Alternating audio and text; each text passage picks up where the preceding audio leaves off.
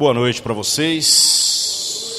Ó, oh, que público mais animado. Estamos novamente nesta quarta-feira, nosso projeto de exposição bíblica sequencial. Hoje vamos falar sobre Mateus capítulo 9.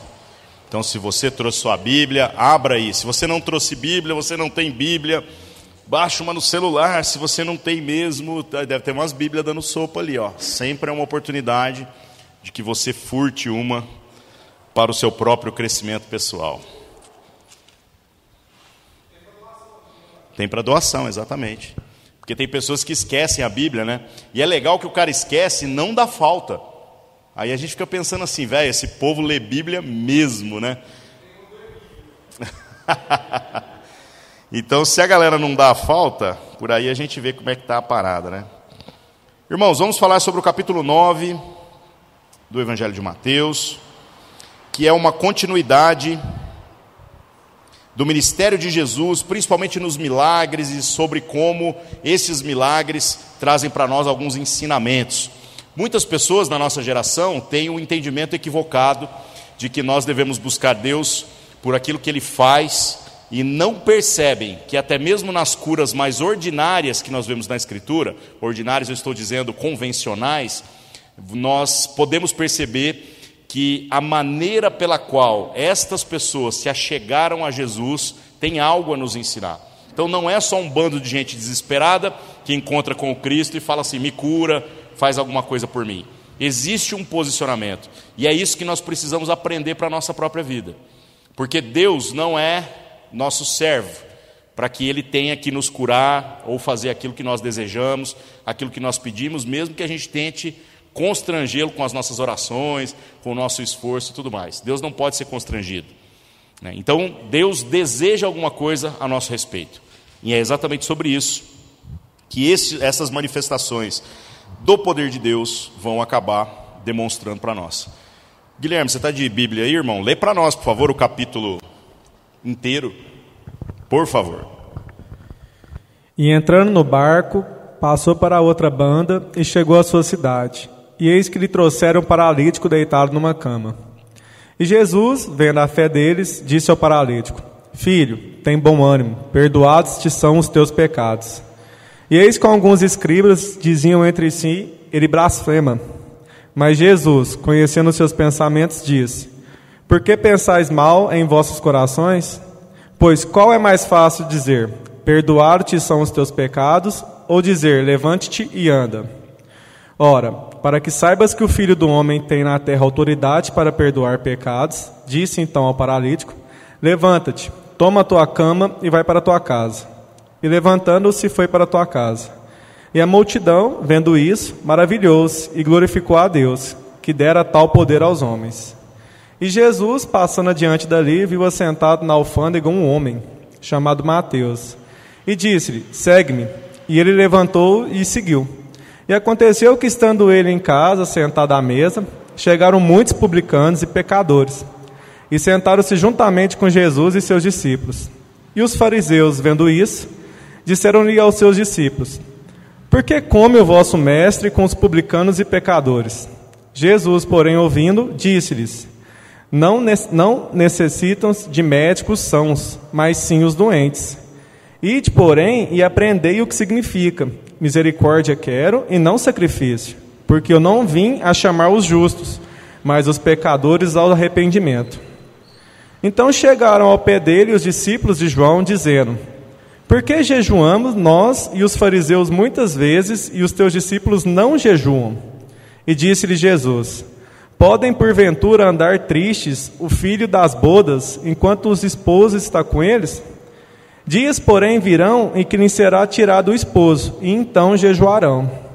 Ninguém deita remendo de pano novo em vestido velho, porque semelhante remendo rompe o vestido e faz-se maior a ruptura. Nem se deita vinho novo em odres velhos. Aliás, rompe-se rompe os odres e entorna-se o vinho. E os odres estragam-se, mas deita-se vinho novo em odres novos. E assim ambos se, eh, se conservam. Dizendo-lhe essas coisas, ele, eis que chegou um chefe e adorou, dizendo: Minha filha faleceu agora mesmo, mas vem e põe a tua mão e ele viverá.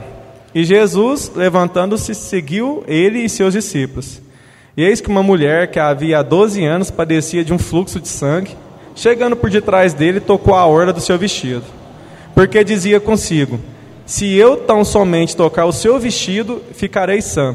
E Jesus, voltando-se vendo, disse: Tem ânimo, filha, a tua fé te salvou. E imediatamente a mulher ficou sã. E Jesus, chegando à casa daquele chefe e vendo os instrumentalistas e o povo em alvoroço, disse-lhes: Retirai-vos, que a menina não está morta, mas dorme. E riam-se dele. E logo que o povo foi posto para fora, entrou Jesus, pegou-lhe a mão e a menina levantou-se. E espalhou-se aquela notícia por todo aquele país. E partindo Jesus dali, seguiram dois cegos, chamando e dizendo: Tem compaixão de nós, filho de Davi.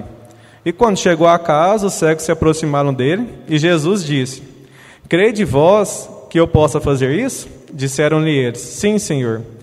Então tocou os olhos deles, dizendo: Seja vos feito segundo a vossa vontade. E os olhos se abriram, e Jesus ameaçou-os, dizendo: Olha, que ninguém os saiba. Mas tendo eles saindo, divulgaram a sua fama por toda aquela terra. E havendo-se retirado, trouxeram-se um homem mudo, endemoniado e expulso o demônio, falou o mudo, e a multidão se maravilhou, dizendo: Nunca tal se viu em Israel. Mas os fariseus diziam: Ele expulsa os demônios pelo, porque é o príncipe dos demônios. E percorria Jesus todas as cidades e aldeias, ensinando nas sinagogas deles e pregando o evangelho do reino e curando todas as enfermidades e moléstia entre o povo. E vendo a multidão, teve grande compaixão deles, porque andavam desgarrados e errantes, como ovelhas que não têm pastor. Então disse aos seus discípulos: A seara é realmente grande, mas poucos são ceifeiros. Rogai, pois, o Senhor da seara que mande ceifeiros para a tua seara. Muito bom. Só desliga o microfone para deixar no banco aí. Se alguém quiser fazer alguma interferência aí, viu, irmãos? Fiquem à vontade, faz parte, inclusive enriquece, tá?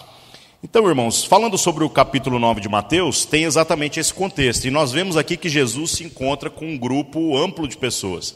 Né? Ele se encontra com um paralítico, ele se encontra lá com aquela mulher, com os cegos, primeiramente, dois cegos é o que está descrito no texto, depois ele se encontra com esse cara que pede que Jesus vá lá e ressuscite a sua filha, aí no meio do caminho ele se encontra com uma mulher que tem um fluxo né, menstrual que não cessa nunca, e tudo isso então é para chamar a nossa atenção para alguns elementos que são extremamente importantes na nossa caminhada. Como eu já disse, não quer dizer que Deus fez e que Deus não faça mais. Não quer dizer que essas pessoas tiveram uma fé que é inacessível para nós. Mas o mais importante na relação dessas pessoas com Jesus é a capacidade de perceber quem Jesus é e não necessariamente o que ele faz. Tanto que há uma constante aqui. Nós começamos a ver que toda vez que Jesus vai lá e, e faz algo sobrenatural, ele sempre fala sobre salvação. Ele fala sobre como a fé salvou a pessoa. O que fica parecendo é que, embora a gente está buscando determinadas coisas em Deus, Deus parece que tem as suas próprias prioridades para a nossa existência. Bem legal esse negócio, né? No capítulo 9, então, começando, a gente vê que Jesus entra novamente num barco. No capítulo 8, se vocês se lembram, Jesus entrou no barco e teve aquela tempestade. E os seus discípulos ficaram aterrorizados diante da situação de perceber que ele tinha autoridade para dar ordem aos ventos e ao mar, e o mar e os ventos o obedeciam. Agora aqui eles estão fazendo a volta. Entraram no barco de novo e felizmente não houve nenhuma tragédia. Por que, que isso é importante? Para a gente discernir para onde que Jesus está indo. E o texto começa falando que ele chegou à sua cidade, no verso 1. Que cidade? Segundo aquilo que nós já estudamos nas semanas anteriores, nós sabemos que Jesus, nesta ocasião, estava morando em Cafarnaum. Era o lugar onde ele estava residindo, que foi para onde ele se deslocou para iniciar o seu ministério. Tá? Então, ele está na cidade de Cafarnaum. Fazendo um retrospecto ainda mais longo, desde o começo do que nós começamos a estudar, Cafarnaum era o pior lugar possível para começar o ministério. Porque se alguém quer ser visto, essa pessoa deveria ir para a capital. Deveria ir para Jerusalém, e lá ele faria os sinais, os prodígios, aí seria um homem de Deus no lugar certo. Jesus está no lugar marginal, no lugar péssimo. E o povo ainda acha que ele é de Nazaré. Ou seja, perguntam, por acaso pode vir algum profeta de Nazaré? Então ele é o cara certo no lugar errado. E exatamente porque ele tem um plano. Qual é esse plano? Mais para frente a gente vai descobrir aqui. O verso 1, então, fala que trouxeram também um paralítico deitado numa cama. Né? E no verso 2 em diante, Jesus conversa com ele. Este paralítico é o mesmo descrito no Evangelho de Marcos, no capítulo 2. Aquele cara que eles subiram pelo telhado, destelharam um pedaço lá e desceram ele por conta da multidão. Então, olha como é interessante este cruzamento das informações dos evangelhos. Só que, obviamente, as descrições de Mateus, e nós vamos perceber isso em várias passagens, elas são é, descrições pouco objetivas. É como se ele fizesse um resumão da história. E em outros evangelhos, a gente tem a história contada com uma riqueza maior de detalhes. É, então, é apenas uma curiosidade isso daí. No verso 2, diz que Jesus, vendo a fé deles, fala essa frase aqui extraordinária. Ele diz: Filho, tem bom ânimo, perdoados são os teus pecados. Que, que é ver essa fé?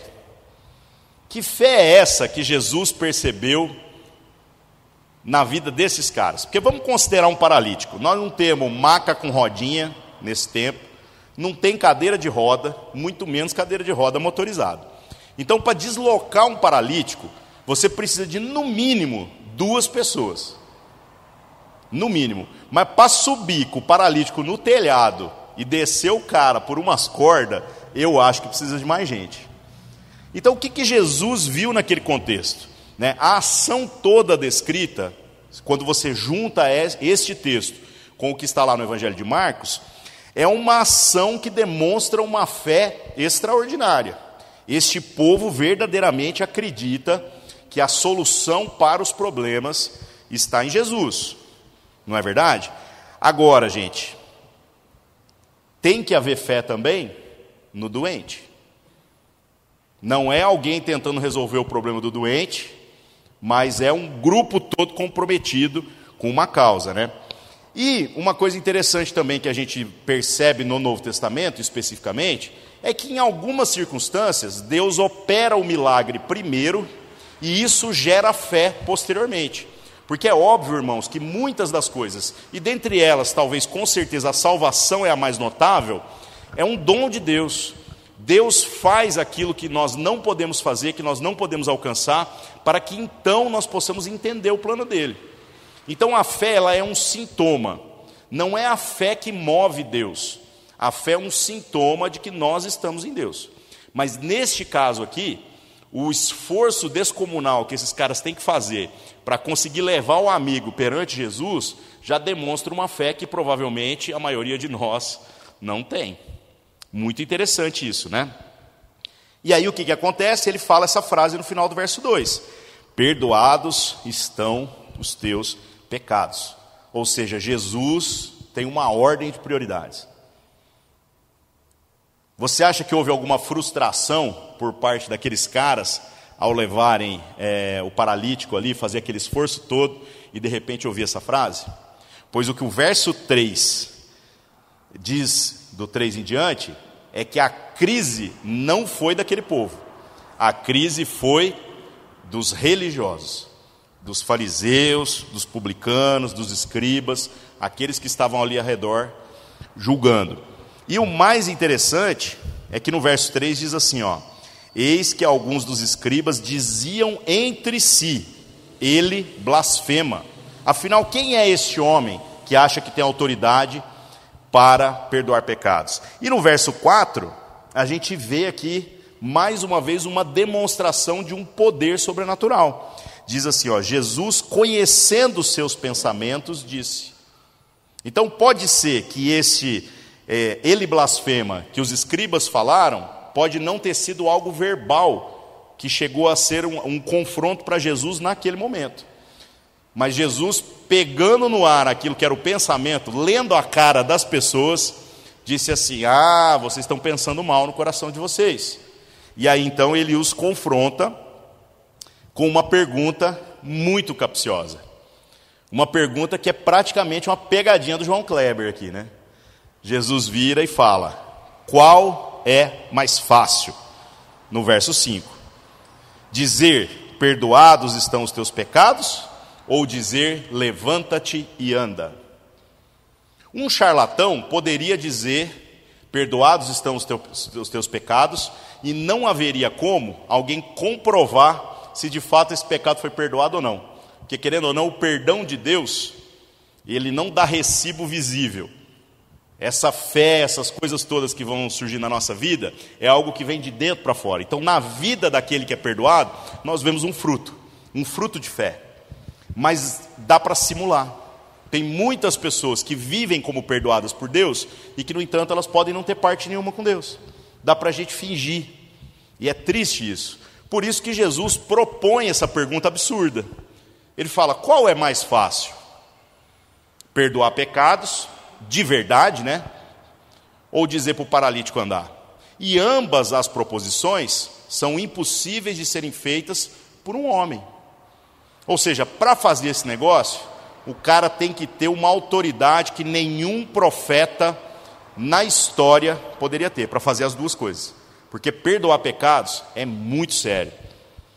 Obviamente, como a ideia de dizer que o pecado está perdoado é mais fácil, porque dá para o hipócrita dizer sem ter que comprovar, né, Jesus pega e faz então aquilo que é mais difícil para os religiosos. Ele vira então no verso 6 e diz: Para que saibais que o filho do homem tem na terra autoridade para perdoar pecados, levanta-te, toma tua cama e vai para sua casa.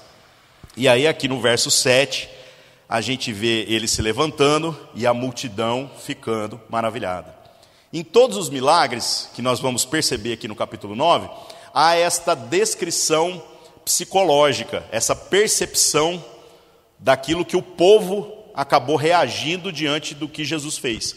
E é muito interessante. Os outros evangelhos vão trazer outras percepções. Por isso que é interessante a gente conhecer e se dedicar a um estudo contínuo dos evangelhos, porque a gente vai aprendendo pequenas coisas que de repente passaram desapercebidas, coisas que é, uma leitura superficial acaba não pegando. Eu mesmo li isso aqui tantas vezes, mas quando eu pego lá para preparar um estudo para trazer aqui e falar assim, vamos mastigar esse negócio, eu sou o primeiro a falar assim: meu Deus, eu nunca tinha visto isso, eu nunca tinha pensado isso. E aí você vai pesquisar, e vai atrás, e vai nos originais, e vai nos comentários bíblicos, e você encontra um tanto de coisa. Então, irmãos, que a gente possa inclinar o nosso coração para essa necessidade, de, de buscar aprender mais a respeito da palavra de Deus. No verso 9 em diante, conta uma história também a respeito. Oi? Por favor. Só para frente, tudo para cima. Bom, o que eu acho massa, que eu estava lendo nos, nos milagres, é que ele não está preocupado com o milagre. Ele não está assim, ah, meu ministério vai ser fazer milagre. Vem cá você. Não, não ele não está preocupado com isso. Ele estava preocupado. O milagre foi só para demonstrar o poder do Pai. Foi só porque estava todo mundo incrédulo, com aquele pensamento assim, ah, esse cara está aí só de miguezinho, não sei o quê. É aí que ele fez. Eu acho muito massa essa despreocupação em realizar o milagre, e sim demonstrar o poder da fé. Porque se a gente for ver todos os milagres, ele pega e fala assim: não, não foi eu que fiz nada. Você teve fé, e eu, através do poder do Pai, eu vim cá e, realizei isso aqui. Então eu acho muito massa esse contexto do milagre, é, como só uma vitrine, mas da fé. Da, da fé do cara no Pai, sabe? O curioso da fé é que a pergunta é o seguinte: que fé? Crença é essa que tem que estar no coração da pessoa quando ela chega diante de Jesus? E a crença é só uma: de que ele é o enviado do Pai.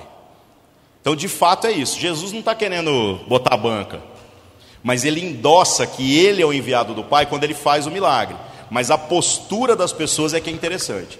Realmente, as pessoas é, chegam diante de Jesus com uma fé que muitas vezes nós não vemos nos nossos dias de que quando eu estou chegando diante de Jesus, esse Jesus não é um curandeiro. E vou falar um negócio para vocês, irmãos: tinha muitos curandeiros no tempo de Jesus. O bagulho era febre. Tinha muita gente que disse que operava sinais. Esse bagulho não é novidade, não, viu? E de repente tinha uns caras que até faziam uns paranauê mágico mesmo. Né? Então, Jesus está com uma proposta diferente. Ele está buscando a fé. Que fé? A fé de que o Pai o enviou. Então, mais importante do que a cura que a gente pode buscar em Jesus, é nós entendermos que nós estamos buscando em Jesus a vida. E nessa vida, Ele pode nos curar ou não.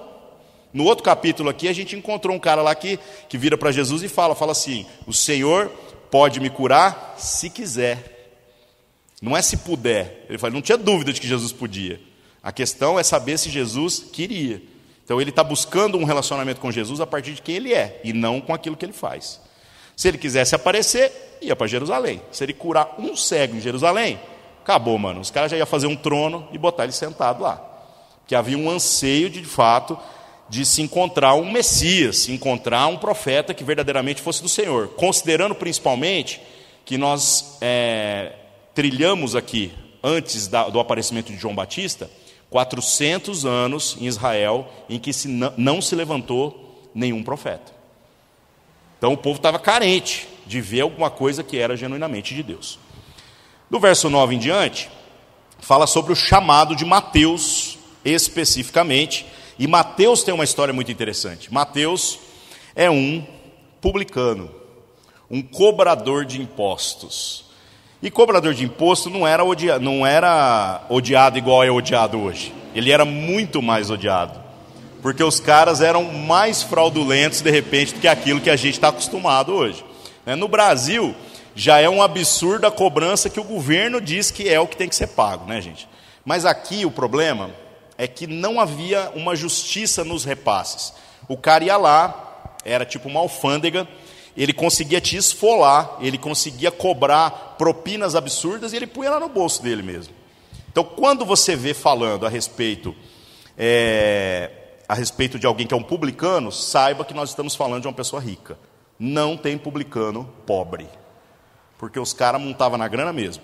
E tenha certeza que também, se alguém quisesse fazer uma coisa errada, o lugar que tinha que ser subornado é exatamente publicano. Ou seja, é um cara que está trabalhando num serviço ruim que está numa condição complicada, embora ele era uma pessoa especial na sociedade. Tinha bastante dinheiro, era muito considerado e por aí vai. Aí no verso 9 fala uma coisa muito interessante. Diz que ele está lá assentado na coletoria, Cafarnaum, que é onde eu falei lá, que é onde Jesus está morando nesse contexto, ficava perto da estrada que liga Damasco ao litoral. Isso significa que todas as mercadorias que eram levadas para ser escoadas de barco tinham que passar por aquele lugar. Ou seja, o cara realmente estava numa posição privilegiada.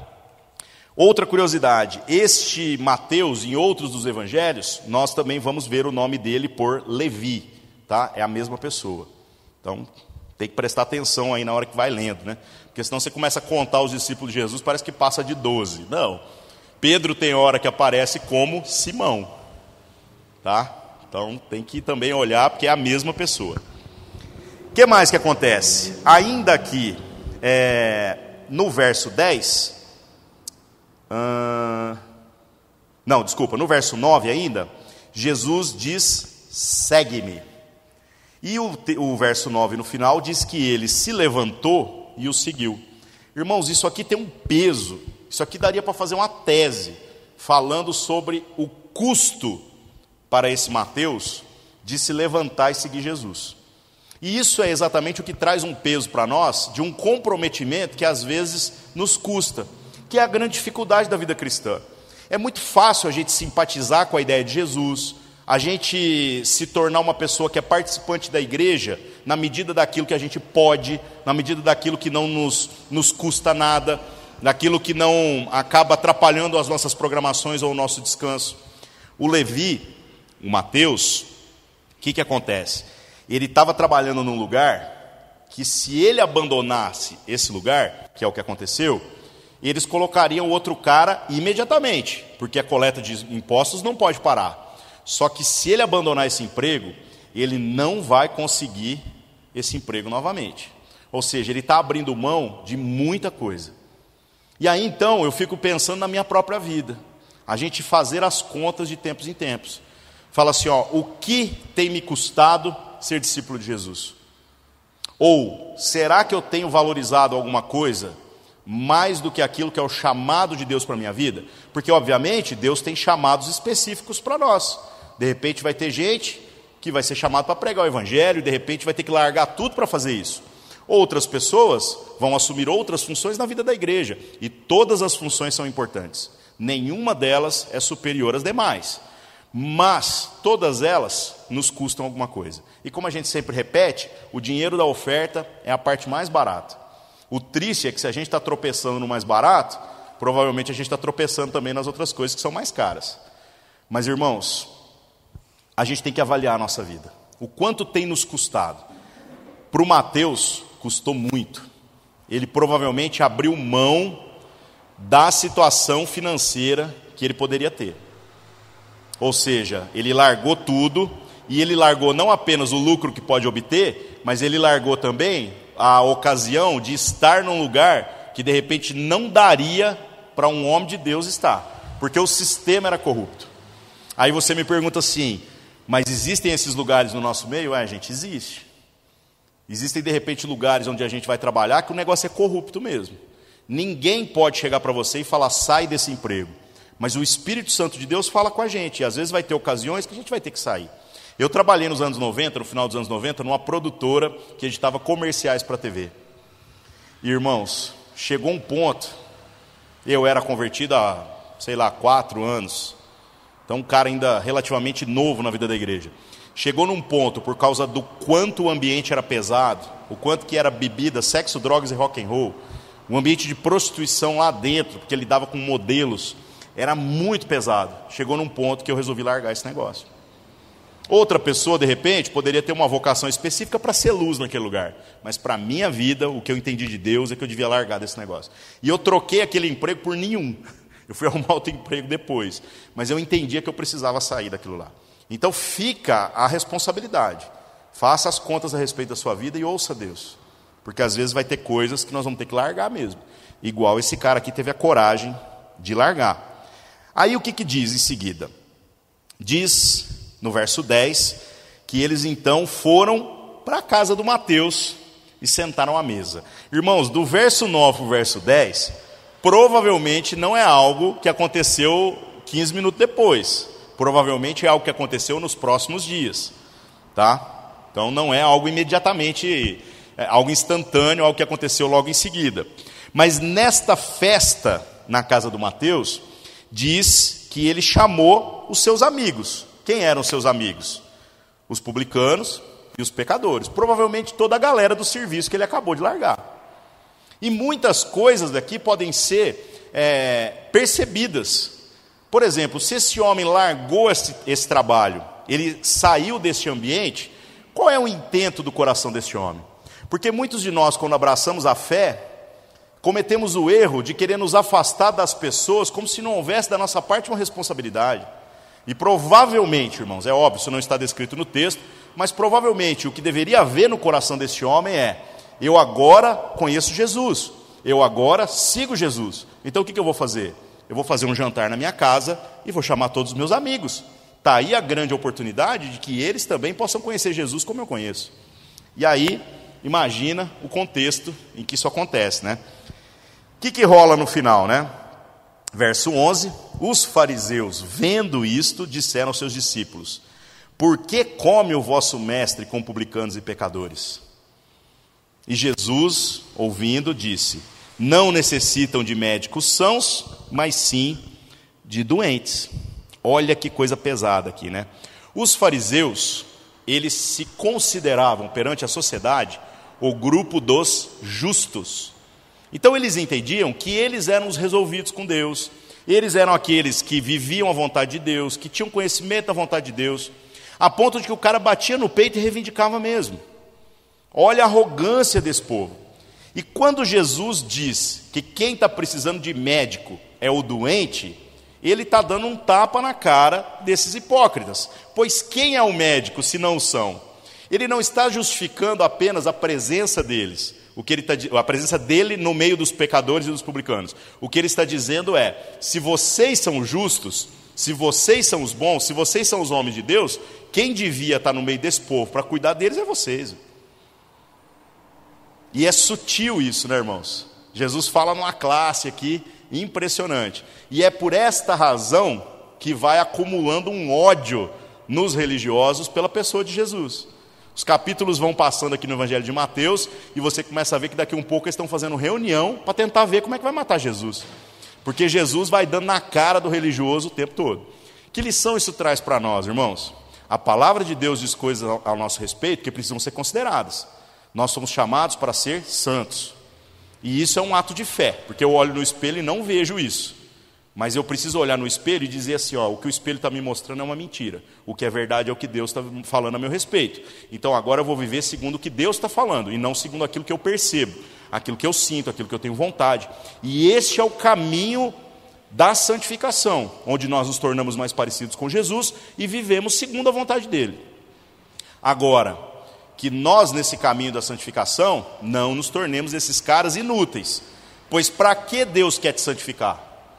Como a gente já repetiu aqui dezenas de vezes, se Deus quisesse te santificar de maneira definitiva, Ele já derramou o sangue de Jesus sobre a nossa vida, nós que confessamos Cristo como nosso Senhor e Salvador, então Ele nos mataria, nos leva para o céu, está tudo resolvido. Mas o processo de santificação é para que nós possamos ser luz do mundo e sal da terra, para que outros possam ver Deus. Então, irmãos, nós estamos sendo justificados para sermos os médicos que assumem a responsabilidade de cuidar dos doentes. Então, dica esperta: não seja esses caras aqui. Não seja essa pessoa que acha que essa justiça é apenas para a gente ostentar, para dizer, não, eu sou um homem de Deus. E como eu já vi gente desse jeito, viu? O cara batia no peito e falava assim: não, isso aí é vagabundo, mas eu não. Eu sou um servo do Senhor. Ué, gente, quem está precisando da ajuda do servo do Senhor é o vagabundo. O outro servo do Senhor está resolvido também. Se a gente tivesse todo mundo tão resolvido assim, né? O mundo não deveria estar nesse problema todo. No verso 13, tem uma outra curiosidade. Jesus diz assim: ó, Ide, porém, aprendei o que significa. Misericórdia quero e não sacrifício. Do que, que ele está falando? Ele está citando o profeta Oséias, no capítulo 6, verso 6. Então aqui, ele está ensinando o fariseu com a doutrina do fariseu. Ele está constrangendo o fariseu com a lei e os profetas que eles carregam e dizem que é sagrado. É um tapa na cara da sociedade religiosa mesmo, né? E ele termina dizendo aqui que ele não veio para chamar os justos, mas os pecadores ao arrependimento. Porque se de fato há um justo, e a própria palavra diz que não há nenhum justo, todos nós carecemos da glória de Deus, né? mas se há um justo, essa pessoa não precisaria de arrependimento. Jesus não precisa, ele é o único justo que teve aí sobre a face da terra. Né? E que coisa gloriosa, né, irmãos? Exatamente o justo morrer no lugar dos injustos. Então, isso é um escândalo, algo realmente absurdo. No verso 14, então, surge um outro grupo que está no meio ali: os discípulos de João, discípulos de João Batista. Olha que coisa legal. Então, ele está cercado de publicanos, de pecadores, ele está cercado de fariseus, de escribas, e agora ele também está cercado dos caras lá que eram discípulos de João, e que legitimamente foram informados de que Jesus era aquele que batizaria com o Espírito Santo e com fogo. Então, alguns desses discípulos de João acabaram rodeando e seguindo Jesus nas suas caminhadas. E aí eles fazem uma pergunta aqui muito interessante. Eles dizem assim, no verso 14: Por que nós jejuamos, e os fariseus também, mas os seus discípulos não jejuam? E aqui, mais uma vez, nós temos uma questão semântica a ser analisada, uma questão da expressão. Sabe o que significa a palavra jejum? Na essência da expressão, significa ficar triste. Ficar triste. Então, o jejum, como ato de você ir lá e se abster de alguma coisa, você fica triste de propósito, para enfraquecer a sua carne, e obviamente, né, irmãos, um jejum que não é seguido de leitura da palavra e de oração é dieta, né? Aí não é jejum. Né? E dieta também fica triste. Né? Eu estou sempre triste, né? Dieta não dá certo. Mas é, o propósito de, dessa, desse jejum é que a gente enfraqueça a nossa carne e se fortaleça no espírito. E Jesus aqui fala uma coisa muito interessante. No verso 15 ele diz que enquanto o noivo está junto com seus amigos, né, às vésperas ali da, das bodas, ou seja, do casamento, não convém que os convidados jejuem. Mas ele diz que o noivo será tirado. Do que, que ele está falando? Ele está falando a respeito dele mesmo. de que ele haveria de ser tirado da festa.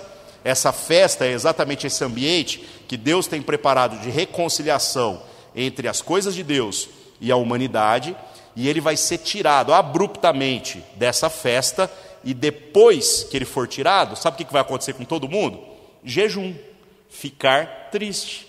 Ou seja, haverá uma grande tristeza naqueles que verão Jesus ser crucificado. Ele está dando spoiler aqui do que vai acontecer na história o tempo todo. E é legal porque esta passagem de convidados para o casamento, ela também foi citada por João Batista. Ou seja, ele está fazendo uma recorrência de expressões. Ele não inventou isso do nada. Ele está endossando aquilo que já foi falado. João Batista falou sobre essa questão de Jesus ser o noivo no Evangelho de João, capítulo 3, verso 20. Se você estiver curioso aí de olhar depois, tá? Bom, aí, prosseguindo, Jesus fala sobre o verso 16, sobre colocar remendo de pano novo em vestido velho. Né? E esta, esta figura aqui também é uma figura muito interessante, porque ela é, é culturalmente particular. Né? O que, que é botar um remendo? Porque hoje, gente, quando a gente vai pôr um remendo numa roupa, a gente põe um remendo, é novo mesmo, né? Você vai pôr um remendo velho. Mas no contexto específico, uma roupa nova é aquela que não foi lavada. Ela não foi usada e por isso ela não foi lavada. E uma roupa velha é uma roupa que já foi usada e já foi lavada. Como os tecidos não eram da mesma qualidade dos tecidos de hoje, então o tecido, quando lavava a primeira vez, ele dava uma encolhida. E se você colocar um tecido que ainda não foi encolhido numa roupa que já encolheu, na hora que ele encolher, ele vai rasgar o resto da roupa. Esta é a ideia. Mas isso é só uma curiosidade. Obviamente a gente entende aqui o contexto em que o negócio se apresenta. Mas no verso 17, Jesus fala sobre vinho. E ele cita aqui uma coisa que culturalmente para nós não é, não é conhecido, né? não é algo normal ele diz que não se coloca vinho novo em odres velhos. A palavra é odre, viu, irmãos? Não é odre. E eu também falei odre a vida inteira até o dia que eu fui pesquisar esse negócio. Então o nome correto é odre. O que, que é esse odre? O odre era uma bolsa de couro costurado em que se colocava o vinho e aí guardava esse vinho para fermentação. Na Bíblia, principalmente no Novo Testamento, existem muitas palavras usadas para vinho, porque existiam diferentes tipos de vinho. Tem um vinho chamado que era o vinho forte, que era quase um destilado de vinho. Era fortão mesmo, igual pinga quase. Haviam outros vinhos diluídos, mas todos os vinhos, toda vez que você lê vinho, é alcoólico, tá? É, quando é suco de uva, existia a expressão suco de uva, tá? Então, cuidado também com quem tenta distorcer esse negócio aí. Obviamente, com vinho fraco, você tinha que tomar muito para ficar bêbado. E com vinho forte, qualquer gole, você saía capotando. Uma curiosidade aqui. No chamado de João Batista, diz que ele não deveria tomar bebida forte. Olha que coisa legal. E aí, como que a gente geralmente interpreta isso? Fala assim: é, João Batista não bebia. Irmãos, lá diz que ele não bebia bebida forte. De repente, o vinho preparado e diluído, que era um vinho mais fraco e que era muito consumido, ele até poderia beber, não tenho certeza. Né? Então, são duas categorias de vinho diferentes. Agora, todos eles passavam, passavam por esse processo de fermentação. E a bolsa de couro é igual ao sapato de couro. Sapato de couro é a coisa mais difícil de doar para os outros, porque o sapato de couro molda no tamanho do seu pé. Por isso que ele é tão confortável. Ele é um pouquinho incômodo no começo, mas à medida que você vai usando, ele pega o formato do seu pé. Aí o que, que acaba acontecendo?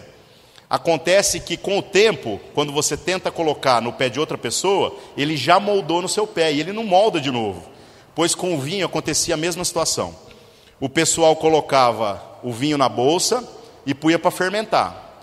Aí o vinho produzia o gás da fermentação, a bolsa esticava. E depois disso, depois de um determinado período de fermentação, abria-se a bolsa e derramava o vinho. Se você colocar outro vinho novo nessa bolsa velha, o que, que vai acontecer? Ela não vai distender mais, ela vai rasgar e você vai perder a bolsa, vai perder o vinho. Por isso, não se coloca vinho novo numa bolsa velha, num odre velho. Mas, gente, Jesus está preocupado com vinicultura aqui? Está preocupado com os enólogos de plantão que estão cuidando do vinho, né?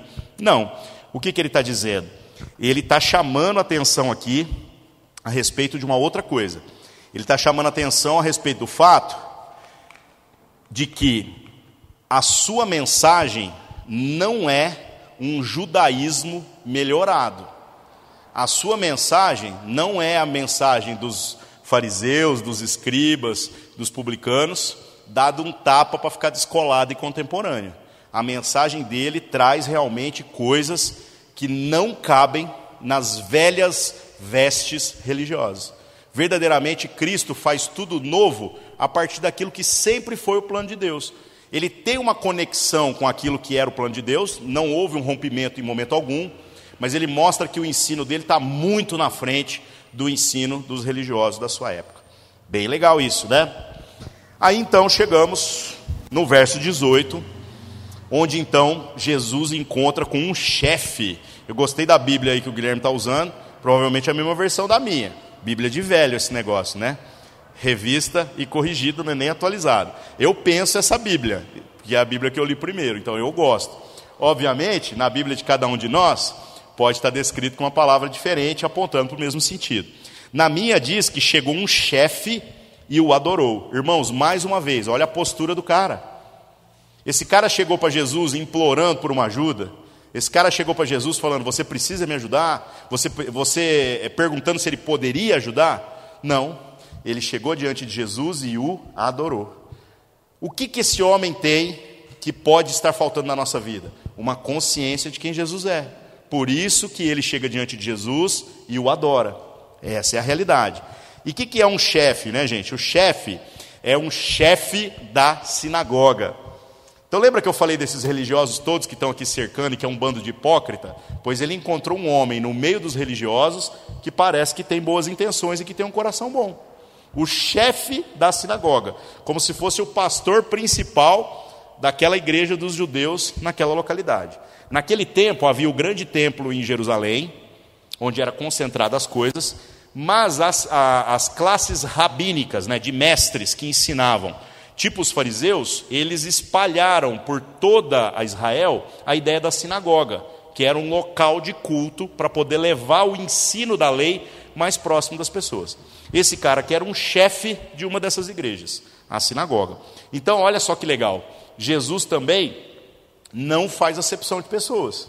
Se ele encontrou um homem que está buscando genuinamente é, alguma coisa que é da parte de Deus, e ele reconhece, porque ele adorou Jesus, quem Jesus é, Jesus não o exclui simplesmente porque ele faz parte do clube que ele não gosta.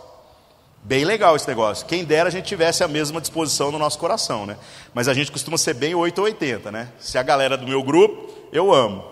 Se a galera não é, eu odeio. Aí quando morre o, o, alguém que é de uma liderança, de uma igreja, que de repente está vivendo até mesmo no erro, segundo o que a escritura está falando, ao invés da gente se compadecer da família, a gente vai lá e sapatear. Falar, aí, tá vendo? Ó? Foi para o inferno. Pelo amor de Deus, gente. Nem Jesus mandou o cara para o inferno aqui, mas o recebeu, então como é que a gente faz uma bobagem dessa, né? Sejamos misericordiosos. E aí o texto diz que ele chega e fala que a filha dele faleceu e pede para ele colocar a mão e que ela vai viver. Olha a fé desse homem. Não é uma fé que vai ver se vai dar certo. É uma fé que tem plena convicção de quem Jesus é. Por isso que na vida da igreja, irmãos, nós trabalhamos tanto a questão do ensino a partir da compreensão de quem Deus é e de quem nós somos em Deus. Porque essa é a chave para todas as outras coisas. A gente estando em Deus, irmãos, nós estamos prontos para ser curados, para experimentar milagre, ou não, não tem problema. Deus assume o controle e as coisas se tornam naturais na nossa caminhada. O que, que acontece? No Evangelho de Mateus, essa história também está resumida. Se você for ler em Marcos e Lucas a mesma referência, você vai ver com mais detalhes. Né? Em Marcos e Lucas, a história que é contada é como se a menina morreu no caminho de Jesus ir para lá. Né? Mas Mateus conta a história aqui meio nas pressas, porque o foco dele não é os detalhes. O foco dele é como que a pessoa chega em Jesus e qual a reação das pessoas ao redor quando isso acontece. Bom, Jesus, é, no verso. Uh, peraí, perdi aqui para variar, né? 19, diz que ele então levantou, seguiu o cara, ele e seus discípulos, e aí no meio do caminho encontrou a tal mulher que tinha um fluxo é, menstrual que não cessava nunca. Por que, que essa história é tão importante aqui, irmãos? É, a mulher que estivesse menstruada, segundo o que está escrito em Números capítulo 15, Deuteronômio capítulo 22, ela era considerada impura. ela não podia tocar em ninguém, ela não podia encostar em nada. Se alguém encostasse em alguma coisa que ela encostou, um objeto, a pessoa tinha que se lavar e ela ficaria impura até o final do dia. Se essa mulher tocasse alguém, essa pessoa tinha que se lavar e ela ficava impura por sete dias. Então o negócio era muito assim, quase igual o leproso que a gente falou no capítulo passado, por conta da situação dela que ela estava menstruada. Aí você me pergunta, para que, que Deus colocou esse negócio na lei? Irmãos, temos que considerar que a noção de higiene e o conhecimento científico do povo na época era zero. Então Deus, eu adoro ler o Antigo Testamento e começar a ver essas coisas. Deus é econômico. Ele vem e fala só aquilo que precisa ser falado. E por conta da obediência da lei, acabou que as, o povo de Deus tinha uma fertilidade maior e tinha um índice de doenças menor do que os outros povos. Doido esse negócio, né? Então fala assim: ah, então hoje se ah, alguma mulher tiver menstruada, ela vai ficar impura? Não, gente, nós já temos absorvente, nós temos um tanto de outras coisas. Isso é a manifestação da graça de Deus que faz com que a lei caduque. Nós estamos excedendo a lei pelo conhecimento que Deus deu. Legal isso, né? Muda completamente a leitura de todas as coisas. Eu poderia contar aqui pelo menos umas cinco coisas do Antigo Testamento, vai ter que deixar para outra oportunidade, senão o tempo não dá, de coisas que caducaram na lei por conta dessa manifestação da graça, principalmente o conhecimento que Deus derramou depois da vinda de Cristo. Então tem muitas coisas legais em outra oportunidade, vou falar sobre isso. Agora, o que, que acontece com essa mulher? É, ela não podia encostar em ninguém. Então ela não devia estar no meio da multidão. Mas diz que ela tocou na orla da veste. Né? Segundo é, a tradição, ah, desculpa, eu confundi os textos aqui, viu? Segundo a tradição, a roupa de um, de um israelita, que está em Números 15, Deuteronômio 22, seria uma túnica com uma capa. Então, quando fala tocou na orla, provavelmente ela tocou na ponta da capa de Jesus. E o texto que fala que a mulher é, imunda não poderia tocar em lugar nenhum é o capítulo 15 de Levíticos, tá? Se alguém estiver acompanhando isso. Aí o que, que acontece? Essa mulher chega lá e acaba tocando e ela é curada. Este descrição de Mateus também não dá detalhes. Não tem aquela questão de Jesus falando aqui, olha, quem que me tocou e não sei o que, e papapá. Aqui já resume a história. Quando a gente for falar os outros evangelhos, a gente vai ver detalhadamente o que, que aconteceu. Mas Jesus deixa claro que o que curou essa mulher não foi a capa. O que curou essa mulher foi a fé em quem Jesus era. Tanto que ele fala, no verso 22, tem ânimo, filha, a tua fé te salvou. E naquele momento a mulher ficou curada. Muito legal isso, né? Continuando aqui, no verso 23, Jesus chega na casa, diz que está lá os instrumentistas, o velório está todo armado, e o povo diz assim: dispensa o Jesus porque a menina está morta. Né? E Jesus diz que é para eles saírem, porque a menina estava dormindo. Só uma observação sobre dormindo aqui. Isso aqui não é nenhuma afirmação teológica, viu gente? Que todo mundo que morre está dormindo, ou alguma coisa que pode ser interpretado como um estado de quem está esperando o julgamento, nem nada do tipo. Né? Jesus está falando a respeito de, da menina estar dormindo, porque ele sabia muito bem aquilo que ele ia fazer ele iria despertar ela de, desse sono que ninguém mais pode despertar. Tá? É disso que se trata. Diz aqui então, no verso 24, no final, que o povo riu dele e por fim botou todo mundo para fora. Jesus pegou na mão dela e ela se levantou. E no verso 26 diz que a fama de Jesus acabou se espalhando por todo o país. Lembrando que no capítulo anterior a gente vê que é uma, um desejo de Jesus de que ele, de que ele não seja anunciado na perspectiva daquilo que ele faz é, para os religiosos, porque isso obviamente seria provocar uma perseguição ao seu próprio ministério. Então ele sempre fala para as pessoas assim: fica na miúda, não espalha muito o negócio, não, né? Mas não tem como, né, gente? A gratidão por aquilo que Deus fez e as pessoas que testemunharam acaba fazendo com que a notícia corra. Aí chegamos no verso 27 a 31, onde nós temos a história de dois cegos que são curados e um mudo. Muito interessante esse negócio aqui. Você fala dois cegos e um mudo? É. O que, que são esses dois cegos? Dois caras e, essa, e esses dois cegos é uma narrativa específica aqui do livro de Mateus, que estão correndo atrás de Jesus enquanto ele caminha e gritando: Tem compaixão de nós, filho de Davi. Presta atenção só nesse negócio para você ver que interessante. Jesus não dá atenção a eles. Talvez faça parte do plano de Jesus de que ele não, não, não faça com que a sua fama se espalhe demais naquele contexto. Então, o verso 27 fala isso. Partindo Jesus, seguiram-no dois cegos, clamando e dizendo: Tem compaixão de nós, filho de Davi. Por que, que eu estou dizendo para você que Jesus não deu atenção? Porque no verso 28, quando ele dá atenção, você vê que ele não está mais na estrada. Diz assim, ó: Quando chegou a casa, os cegos se aproximaram dele. Então os cegos foram gritando esse negócio o caminho inteiro. A hora que ele chegou em casa, os caras entraram em casa e aí Jesus falou com eles. Bem legal isso, né? Porque tem gente também que quer colocar Deus em xeque, né? Ó oh, Deus, eu estou aqui pedindo, eu estou clamando, o Senhor tem que me atender agora. Nem Jesus atendeu na hora. Jesus botou os caras aqui num banho-maria. E o que, que esses cegos estavam gritando? Filho de Davi, tem compaixão de nós. Filho de Davi significa um título messiânico. Eles criam que Jesus era o enviado de Deus para restaurar todas as coisas que haviam se corrompido. Né? Jesus, obviamente, pergunta para eles o que eles querem que seja feito, e eles dizem que gostariam é, de ter a vista restaurada. Muito interessante isso daqui.